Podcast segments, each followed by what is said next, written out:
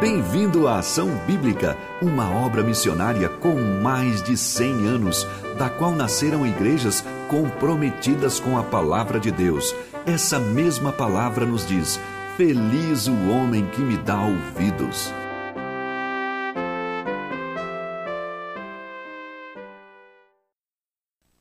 Bom dia, irmãos.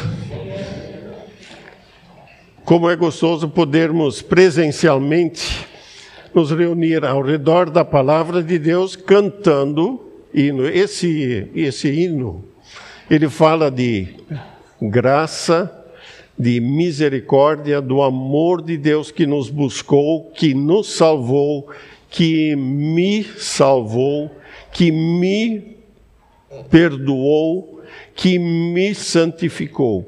É, esse hino realmente é um, muito, muito precioso, porque ele resume em tão poucas palavras a obra maravilhosa de salvação de Jesus Cristo. Mas nele também é, ouvimos falar de trevas, que das trevas minha alma tirou. E nós vivemos num mundo em que estamos rodeados de eh, trevas espirituais. Tem bastante luz aqui no Brasil, tem, temos sol, agora são os dias mais compridos do ano, mas as trevas espirituais, elas estão aumentando, elas estão se alastrando, estão alcançando cada vez mais pessoas e mais camadas da população. Mas, por outro lado, nós nunca devemos esquecer que no meio disso, Deus, na sua graça e misericórdia, ainda permite que possamos ser luzeiros. Por que, que vou usar a palavra luzeiro? Ou candelabro, se quiserem. Porque nós não somos a luz pessoalmente, mas em nós habita através do Espírito Santo de Deus aquele que é a luz do mundo. E quem segue essa luz do mundo, ele não andará nas trevas. Pelo contrário, terá a luz da vida no meio das trevas. Então, nós não podemos ficar desanimados, mas animados por aquele que animou irmãos e irmãs ao longo de mais de dois mil anos de história da Igreja de Jesus Cristo e que continua sendo o mesmo hoje, ontem, hoje e amanhã. Oremos, nosso Deus e Pai, nós te louvamos e agradecemos pela preciosa luz do Evangelho de Jesus Cristo que tu nos confiaste. E nós agradecemos pela tua graça e misericórdia que de nós, seres humanos, pecadores, nos queres usar como luzeiros no meio deste mundo que jaz as trevas e na perversidade do pensar humano. Muito obrigado por essa tua graça e que essas reflexões do apóstolo Paulo ao seu querido discípulo Tito possam realmente tocar o nosso coração, vivificar a nossa alma e nos animar para continuarmos a trazer e a levar a tua luz no meio das trevas, no meio das perversidades dos pensamentos dos dias atuais. Muito obrigado por essa tua graça que hoje ainda é tão poderosa como era nos dias dos apóstolos e nos dias do Senhor Jesus. Muito obrigado por isso, em teu nome, Senhor Jesus. Amém. Então, meu assunto hoje é nós vivendo como luzeiros num mundo em trevas e perversidade. É, eu não tinha planejado isto em função daquilo que nós vimos, pela graça de Deus, acontecer ao longo dessa semana. Vocês sabem que a sabatina do Dr. André Mendonça, ela foi protelada artificialmente para que ele não pudesse exercer nenhuma atividade mais esse ano. É, e é, isso aí foi, foi protelado, protelado e feito contra-propaganda para que ele não fosse é, aceito como novo ministro do Superior Tribunal Federal. O nosso irmão André Ribeiro, ele hoje de manhã co compartilhou o testemunho desse homem de Deus e, realmente vamos orar por ele porque ele não terá um ministério fácil ali. Ele já exerceu muitos ministérios aqui no a serviço do Brasil, como advogado da AGU, da Advocacia Geral da União, como eh, ministro da Justiça, mas particularmente como servo de Deus e presbítero de uma igreja presbiteriana lá em Brasília. E também compartilhando esse seu testemunho em muitos lugares aqui no Brasil. Oremos por ele. Ele realmente terá que ser um luzeiro no meio de uma parte da, da justiça que, é, do Brasil que está em situação bastante difícil.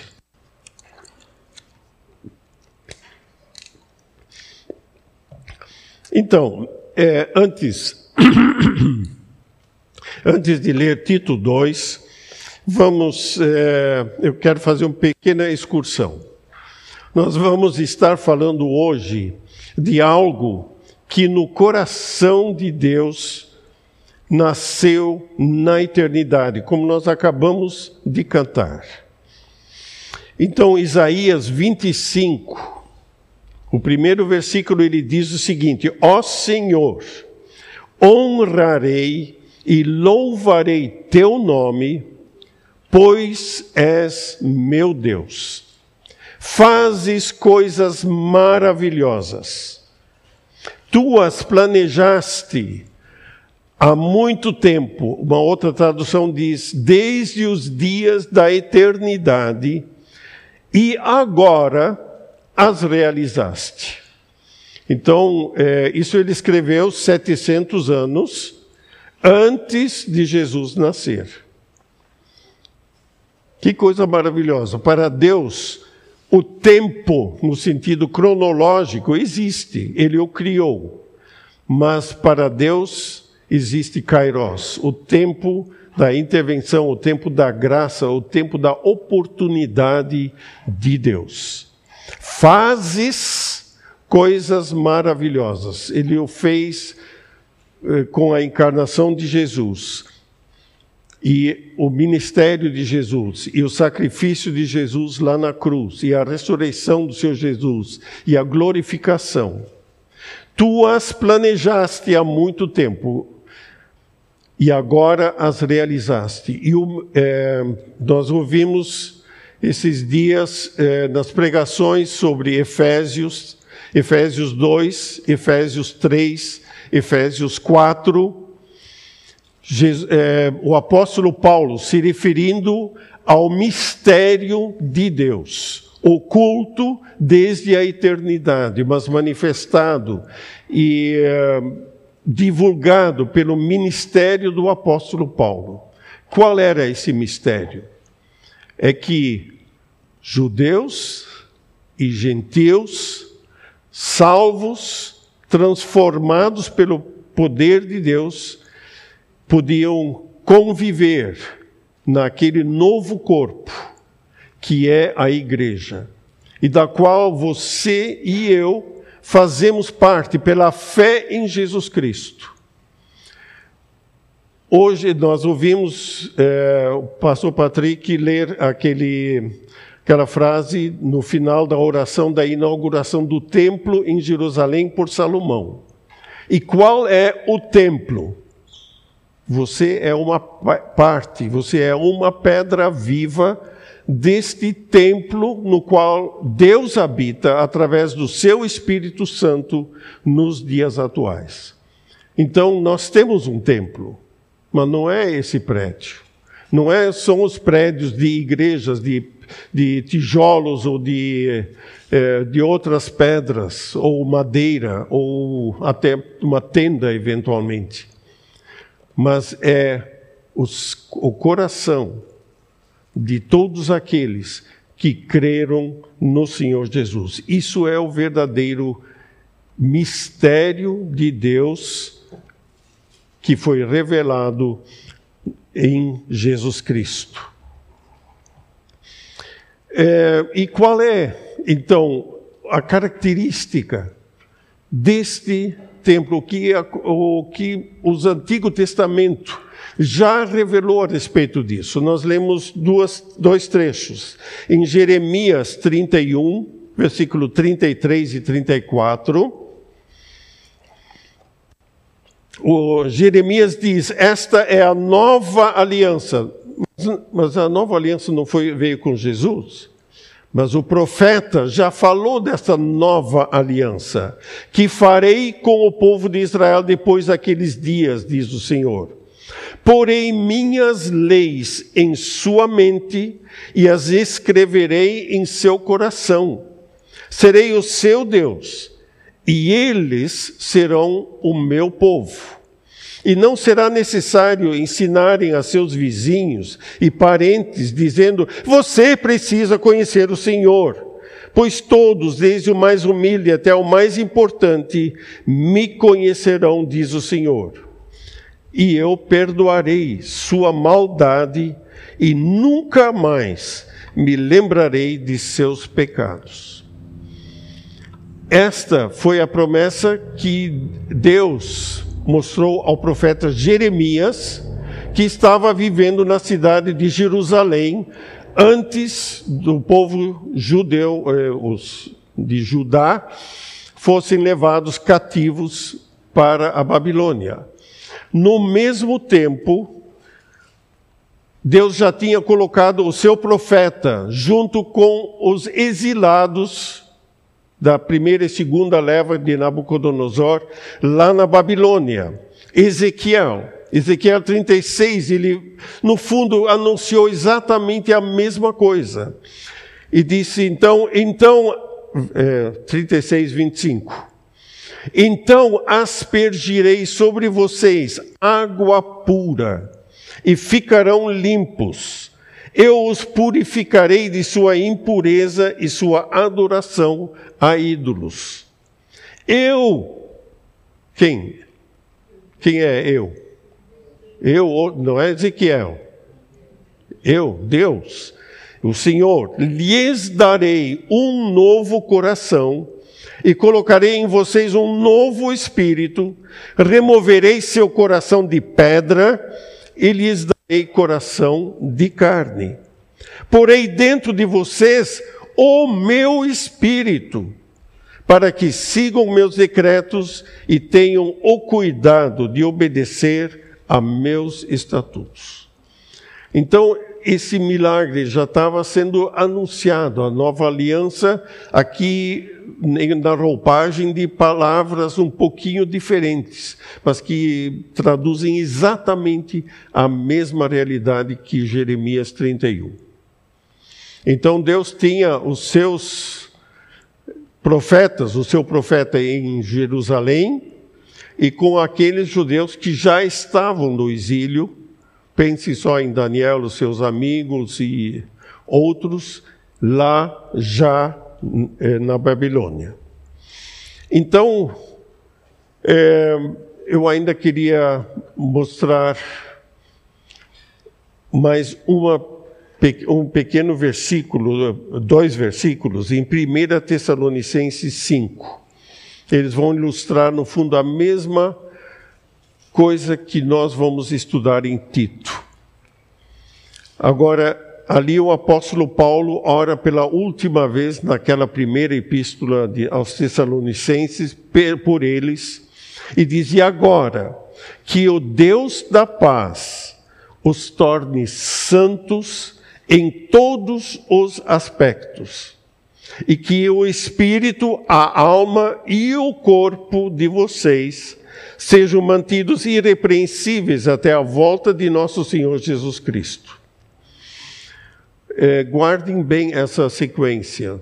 Muitas vezes, quando são, é citado esse versículo, muitos, quando citam de cor, eles trocam a ordem. Ele diz que o corpo, a alma e o espírito de vocês sejam guardados. Não. Quem tem a primazia? Da parte de Deus. Como Deus vai agir sobre, sobre nós? Através do seu espírito.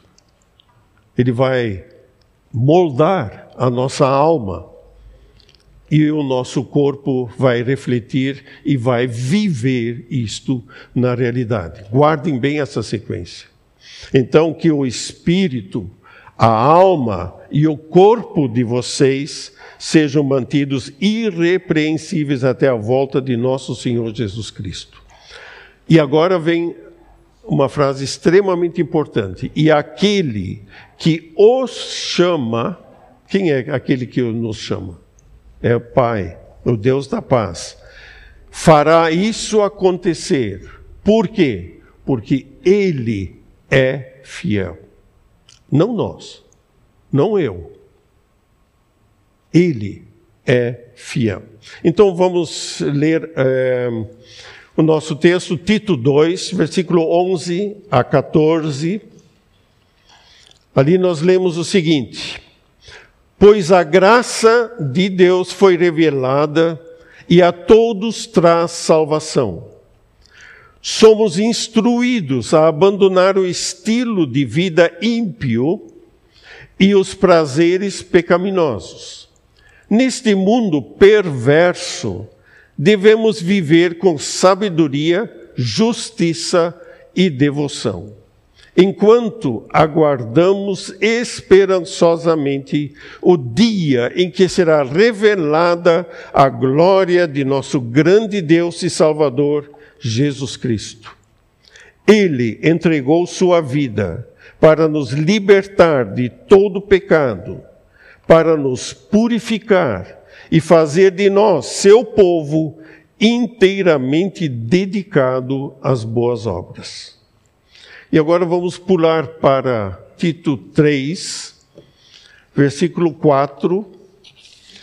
Em outros, é, mas, desculpe, mas, quando Deus, nosso Salvador, revelou sua bondade e seu amor, ele nos salvou não porque tivéssemos feito algo justo ou boas obras, mas por causa de Sua misericórdia. Ele nos lavou para remover nossos pecados, nos fez nascer de novo e nos deu nova vida por meio do Espírito Santo. Generosamente derramou o Espírito sobre nós por meio de Jesus Cristo, nosso Salvador. E por causa de Sua graça, nos declarou justos e nos deu a esperança de que herdaremos a vida eterna. Essa é uma afirmação digna de confiança. E quero que você insista nesses ensinamentos para que todos os que creem em Deus se dediquem a fazer o bem. São ensinamentos bons e benéficos para todos. Amém? Nós estamos, no fundo, diante de dois pequenos, poderíamos ser doxologias do, da igreja primitiva, pelo menos segundo alguns é, comentaristas. Agora eu gostaria de chamar a sua atenção.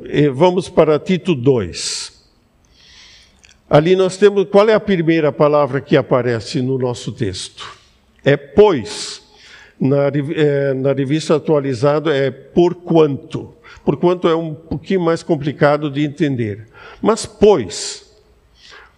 Então, esse pois, ele nos liga com aquilo que o apóstolo estava mencionando antes para o seu querido discípulo e eh, colaborador Tito. Colaborador àquela altura já de mais de um quarto de século que ele estava trabalhando com, e ministrando junto com o apóstolo Paulo. Pois a graça de Deus foi revelada e a todos traz salvação. Do que, que ele estava falando antes? Ele antes, ele estava falando da família, ele estava falando de escravos e patrões. E ele estava dizendo para os, é, na, na família, ele estava é, dizendo: olha, os homens de mais idade devem ensinar os jovens. Eu, esses dias eu estava em Santos e nós estávamos passeando na praia e eu vi uma senhora, uma série de senhores de idade. O que, que eles estavam fazendo? Como? Exercício? Sim, alguns estavam fazendo exercício. Mas pessoas, pessoal de idade, estavam lá sentados jogando cartas, dominó.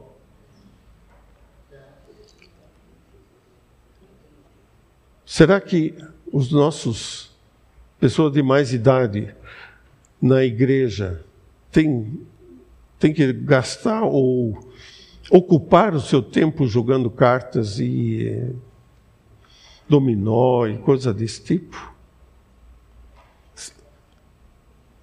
Os cretenses naquela época, eles tinham uma outra, eles eram fofoqueiros. Vocês conhecem isso? Você sabe o que, é isso? Fofoca?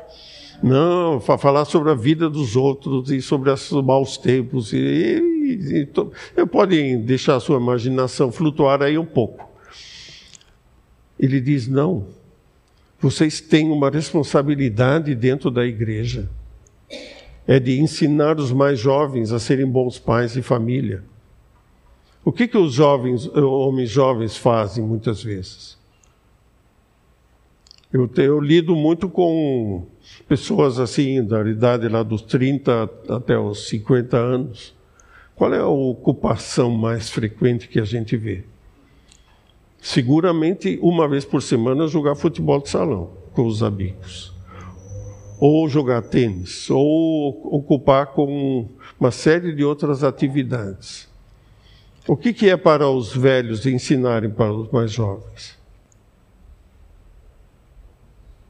Serem bons pais de família. Estar presentes, serem pais presentes. Aliás, vai, é, está sendo lançado desde o dia 2 de dezembro um filme, novo filme me mostra o Pai. Me mostre o Pai. Então, é, vale a pena vocês assistirem. É mais um filme daqueles irmãos Kendrick, em que está sendo focalizado o papel do pai, através de exemplos negativos, positivos, mas particularmente orientados pela, por aquilo que Deus está sendo para nós. Nós nunca podemos esquecer que o papel dos pais vai se refletir ao longo da vida das crianças. O pai que nós fomos para os nossos filhos, ou que vocês estão sendo para os seus filhos, isso de alguma forma vai refletir no futuro deles como eles também se relacionam com o Pai Celeste, que é Deus. Isso pode ser pelo lado negativo, mas também pelo lado positivo.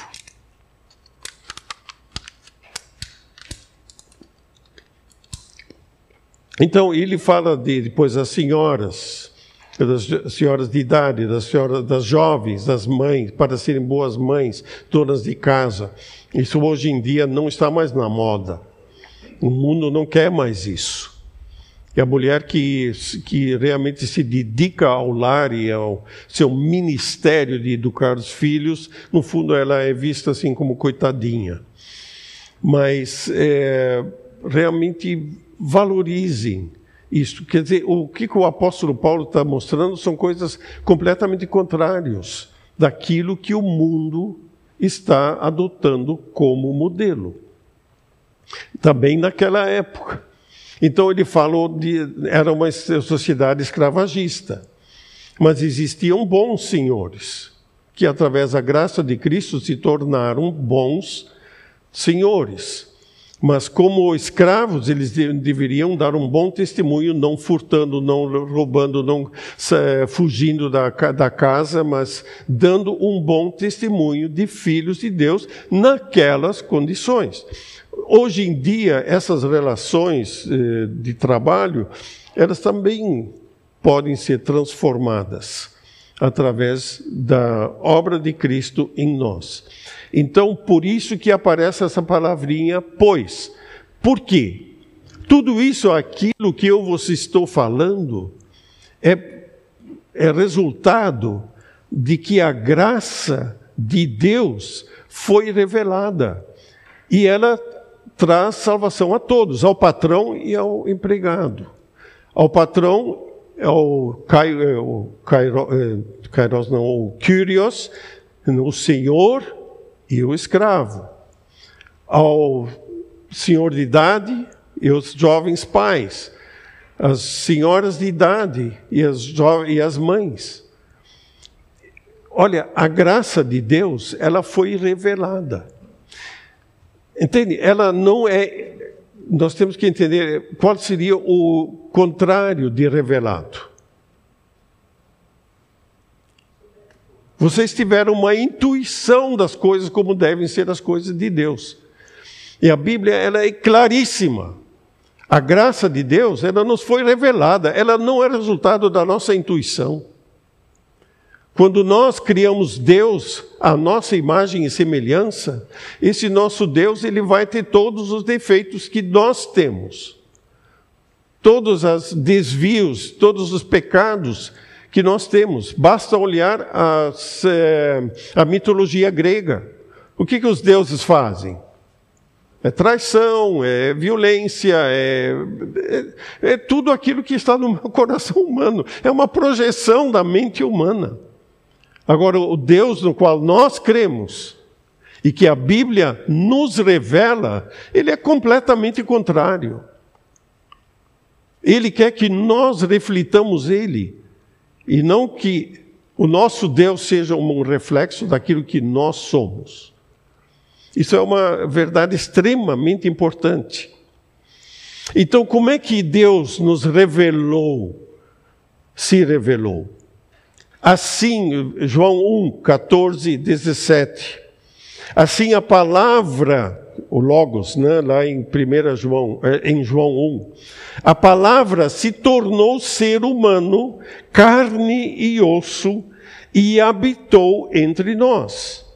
Ele era cheio de graça e verdade. E vimos sua glória, a glória do Filho único do Pai e o versículo 17 complementa: pois a lei foi dada por meio de Moisés, por ordem de Deus. Logicamente, ela foi revelada a Moisés e Moisés a transmitiu. A lei foi dada por meio de Moisés, mas a graça e a verdade vieram por meio de Jesus Cristo. Então, é, isso aqui para reforçar de que a graça foi revelada para nós, a graça de Deus. E eh, nós também, em 1 Timóteo 2, nós lemos: Isso é bom e agrada a Deus, nosso Salvador, cujo desejo é que todos sejam salvos. Quer dizer, a nossa condição quando nós nos aproximamos, somos aproximados de Deus porque Ele nos atrai a si, não importa a condição na qual nós vamos, mas Ele tem que perdoar e purificar e trabalhar a vida do rico, do pobre, do, do instruído e daquele que é analfabeto, funcional ou não. Então, não é que todos sejam salvos e conheçam a verdade. Pois há um só Deus e um só mediador entre Deus e a humanidade, o homem, Cristo Jesus. Ele deu sua vida para comprar a liberdade de todos. Essa é a mensagem que foi entregue ao mundo no momento oportuno. Daquela época e oportuno hoje. Então, a todos, então nós lemos aqui, pois a graça de Deus foi revelada e a todos traz salvação Então, o mesmo vale para os nossos dias de hoje. A salvação é para todos dentro da estrutura familiar, nas relações sociais de empresário, funcionários, investidores, beneficiários, aposentados, trabalhadores em plena força de trabalhar. Todos precisam da salvação oferecida pela graça de Deus. E diante da graça de Deus, não há acepção de pessoas. Agora, o apóstolo Paulo não para aí. Ela, ela foi revelado, ela traz salvação, e no versículo 12 diz o seguinte: somos instruídos a abandonar o estilo de vida ímpio e os prazeres pecaminosos. Então há alguma coisa que nós devemos abandonar. Se vocês lembram de Efésios 3, é, particularmente Efésios 4, Efésios 5, ele fala de tantas coisas que devemos abandonar, deixar de praticar. Por quê? Porque nós recebemos a instrução. A instrução não faz a diferença só. Ela precisa ser aplicada e obedecida. É somente na hora em que nós aplicamos isso que realmente o ciclo se fecha. Realmente se realiza aquilo pelo qual veio essa instrução. Então, o que, que devemos abandonar? Tudo aquilo que é inspirado na iniquidade da nossa natureza humana. O que, que é iniquidade? É uma palavra que usamos muito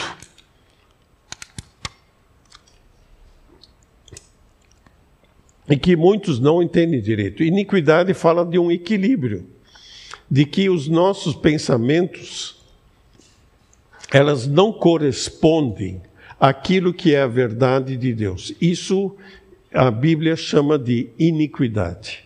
Então essa iniquidade é algo que está aqui dentro. Isso cresce é, quando a criança pequena é, por que, que nós temos que falar tantas vezes não para a criança pequena? Porque a iniquidade está dentro dela. Ela quer fiar o dedo dentro daquele buraco da tomada. E não adianta falar não e bater na mão e fazer isso. Entende? Aí, isso está lá dentro. Entende? E se fala, é, vem cá, então ela vai, vai correr. E, e olha, pode, pode multiplicar os exemplos. Essa iniquidade, ela nos faz fazer o contrário daquilo que é o certo, aquilo que é segundo a palavra de Deus. Então, nós somos, é, no fundo, é, instruídos a abandonar aquilo que é inspirado nesta iniquidade da nossa natureza humana, que leva a um estilo de vida ímpio. E o que é ímpio? Ímpio é viver de maneira contrário àquilo que agrada a Deus.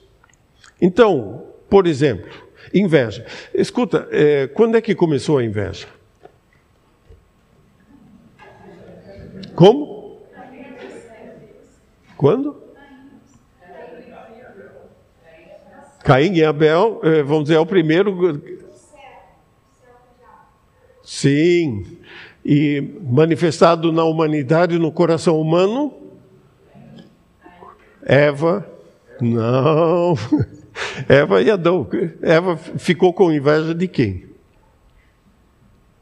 O que, que, a, que, que a serpente semeou lá no coração dela? Vocês podem ser igual a Deus. Então, essa, foi semeado inveja, ciúmes de Deus. Então, é, depois, a consequência dessa, é, desses ciúmes, vamos dizer, nós vemos depois Caim e Abel. E, e olha, pode, pode continuar Abraão e Ló e Abraão, e, e como, como quiserem, olha, eu acho que todas as páginas da Bíblia, de alguma forma, trazem essa manifestação, essa inveja, ciúmes, que é, uma, é aquela coisa que envenena o nosso coração. ciúmes, ira. E nós eh, chegamos a ficar irados de que nós não temos aquilo que o vizinho tem.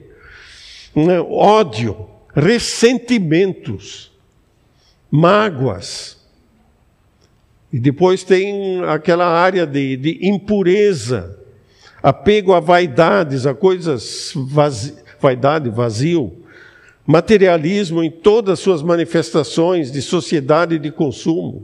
Tudo aquilo que nós, que nós vemos aí acontecendo e nós, muitas vezes, sejamos honestos, nós fazemos parte disso. E ele nos, ela nos instrui, a graça de Deus que foi revelada, ela nos instrui a abandonar os prazeres pecaminosos. Então, abandonar os prazeres pecaminosos, se há estes, também há prazeres e alegrias no Senhor e na Sua palavra. É, é, prazer não precisa ser pecaminoso. Então, onde é que estão os prazeres pecaminosos? Vamos só é, recapitular rápido na área pessoal. A, a, exaltação do meu ego, da minha pessoa, o orgulho, soberba. Isso aí na área pessoal. Na área sexual, Isaías 5:20, que o mal que a palavra de Deus chama mal e nós chamamos de bem, aquilo que a palavra de Deus chama que é o certo e bem, nós chamamos de mal, e lá vai. Romanos 1, versículo 18 em diante, Deus mostra a progressão da impiedade eh, na, eh, de prazeres pecaminosos, Deus entrega, Deus, eh, Ele como julgamento, ele entrega à humanidade tudo aquilo. Se nós vemos tantas perversões se espalhando e se divulgando, isso é já julgamento da parte de Deus. Deus nos entregou a paixões infames.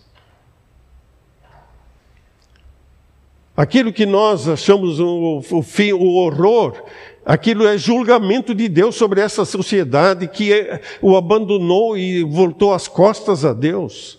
Não o glorifica como Deus.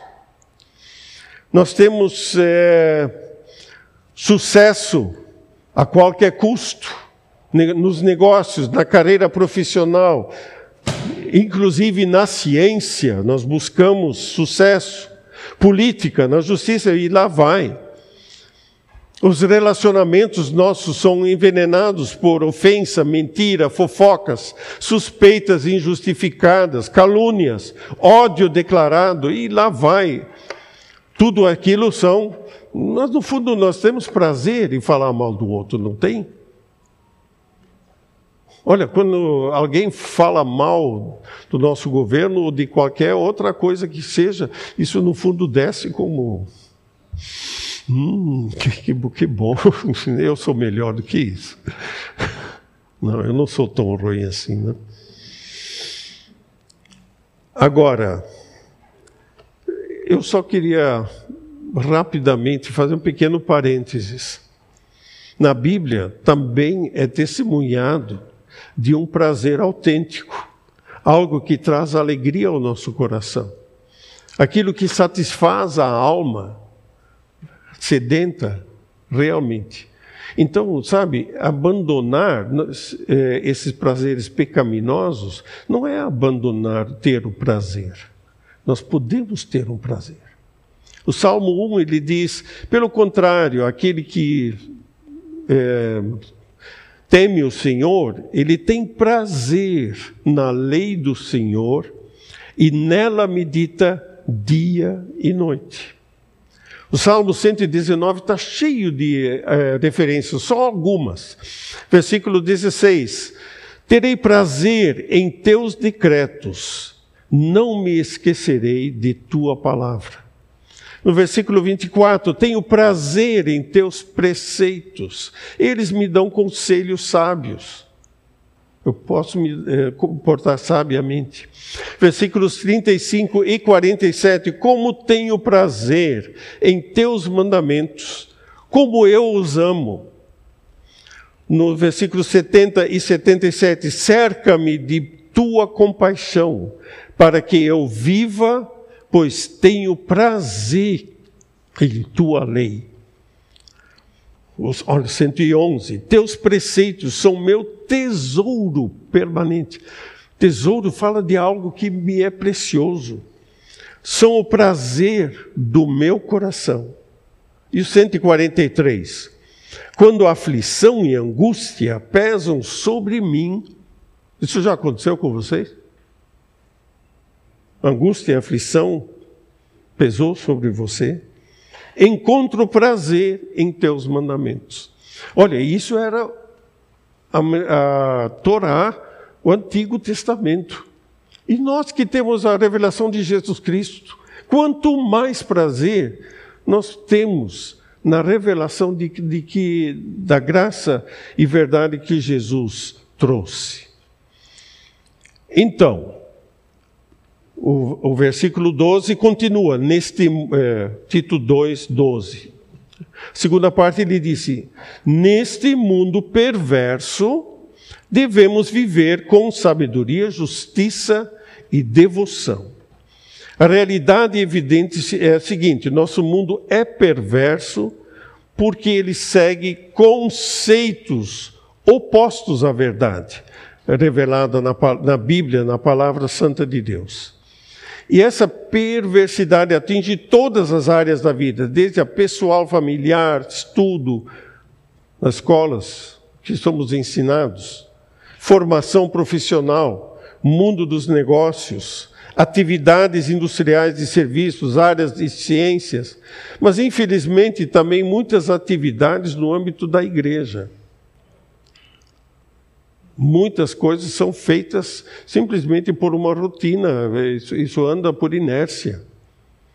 E, na verdade, falta a verdadeira vida. Então, o que, que ele recomenda? Neste mundo perverso, devemos viver com sabedoria, justiça e devoção. E o que, que é essa sabedoria? A sabedoria do alto de Deus. Tiago 3, ele nos define: se vocês são sábios e inteligentes, demonstrem isso, vivendo honradamente e realizando boas obras com a humildade que vem da sabedoria de Deus. E essa sabedoria do alto, no versículo 17 diz: Mas a sabedoria que vem do alto é antes de tudo pura, também é pacífica, sempre amável e disposta a ceder a outros. É cheia de misericórdia e é o fruto de boas obras. Gálatas 5. Não mostra favoritismo e é sempre sincera. E termina que aqueles que são pacificadores, eles plantarão sementes de paz e ajuntarão uma colheita de justiça. Será que nós vivemos no, no, contexto onde você trabalha, onde você estuda, onde você ministra, na tua família, você é conhecido como luzeiro, vivendo com sabedoria? luzeiro também vivendo com justiça. Vivendo segundo o padrão justo revelado por Deus na Sua palavra. Isso está resumido nos Dez Mandamentos, mas em, também em todo o ensino do Senhor Jesus, desde o Sermão do Monte até os, as várias circunstâncias ao longo do seu ministério e ainda mais naqueles né, discurso no cenáculo antes da sua morte.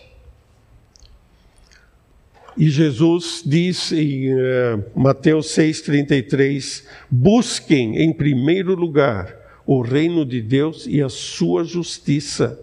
E todas essas coisas lhes serão acrescentadas, aquelas coisas do dia a dia. Mas vocês sejam luzeiros, vivendo com justiça, com a justiça revelada de Deus. Agora, e a terceira coisa, e vivendo com devoção. O que é essa devoção? É uma dedicação exclusiva a Deus em nosso viver, no lar, nos estudos, no exercício da profissão, no convívio da, da comunidade cristã. E sabendo que esse mundo não é nossa pátria definitiva, mas nós vivemos aqui aguardando a revelação da nossa pátria celestial. Então, nova, nova esperança. Então, versículo 13, ele complementa: enquanto aguardamos esperançosamente o dia em que será revelada a glória de nosso grande Deus e Salvador, Jesus Cristo. Então, agora é, o apóstolo Pedro, ele disse lá em 1 Pedro 1, todo, versículo 3, Todo louvor seja a Deus, o Pai de nosso Senhor Jesus Cristo. Por sua grande misericórdia, ele nos fez nascer de novo por meio da ressurreição de Jesus Cristo dentre os mortos. E agora temos uma viva esperança e uma herança imperecível, pura, imaculada, que não muda nem se deteriora, guardada para vocês nos céus que viva a esperança. Então nós não devemos deixar sair do nosso radar espiritual essa viva esperança. Nós estamos no meio de um mundo que está nas dificuldades. Elas não vão diminuir, elas vão aumentar ao longo do tempo. Mas nós estamos esperando Jesus Cristo. Nós não estamos esperando a manifestação do anticristo nós estamos esperando a manifestação da glória de Jesus Cristo, nosso Deus e Salvador. Nós não nos intimidamos com aquilo que vemos e ouvimos ao nosso redor. Aqueles acontecimentos catastróficos na natureza, aquele tsunami 2006, epidemias, pandemias e no momento, por exemplo, a Covid-19, talvez vai haver uma nova aí no Omicron, crashes nas bolsas do mundo inteiro, crises monetárias, econômicas, inversões políticas assustadoras, homens que estão vociferando e se iludem estar com todo o poder desse mundo. No universo cristão, nós temos a manifestação da apostasia, abandono da fé.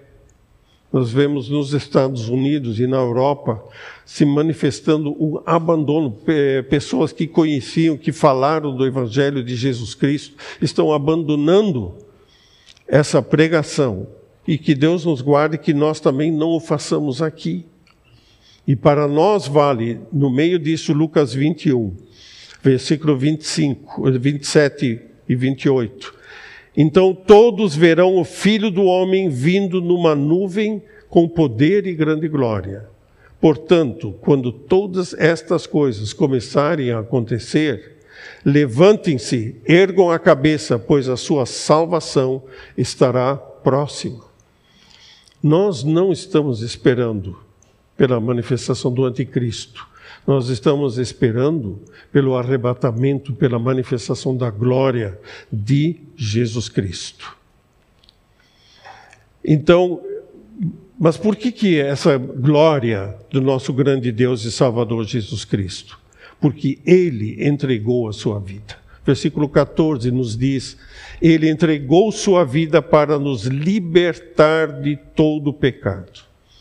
Ele nos libertou, a, a, manifestou a verdade como vista por Deus. Ele nos libertou de todo o pecado e para nos purificar e para fazer de nós o seu povo inteiramente dedicado às boas obras. Nós vamos ver mais no, no, próximo culto sobre Tito 3, que no fundo traz, no fundo, a manifestação daquilo que Deus faz. Aqui no, em Tito 2, nós temos uma manifestação daquilo que a graça de Deus ela produz em nós. Aquilo, entende? Ela nos revelou a verdade. Nós somos é, nós aceitamos a salvação através da graça de Deus, não importa de onde nós viemos. Nós somos instruídos a abandonar o estilo de vida ímpio e dos prazeres pecaminosos. Ela nos instrui a viver como luzeiros no mundo de trevas e de perversidade, com sabedoria, justiça, devoção e não perdendo do nosso radar espiritual a nossa viva esperança de que Jesus Cristo será revelado. Por que Jesus vai ser revelado? Porque ele se deu, ele se entregou por nós. E ele eh, trabalha, trabalhou em nossas vidas, ele nos libertou de todo o pecado através da salvação. Ele nos purificou está nos purificando. Esse ministério ainda continua até o fim da nossa vida ou até ele voltar. E com que finalidade?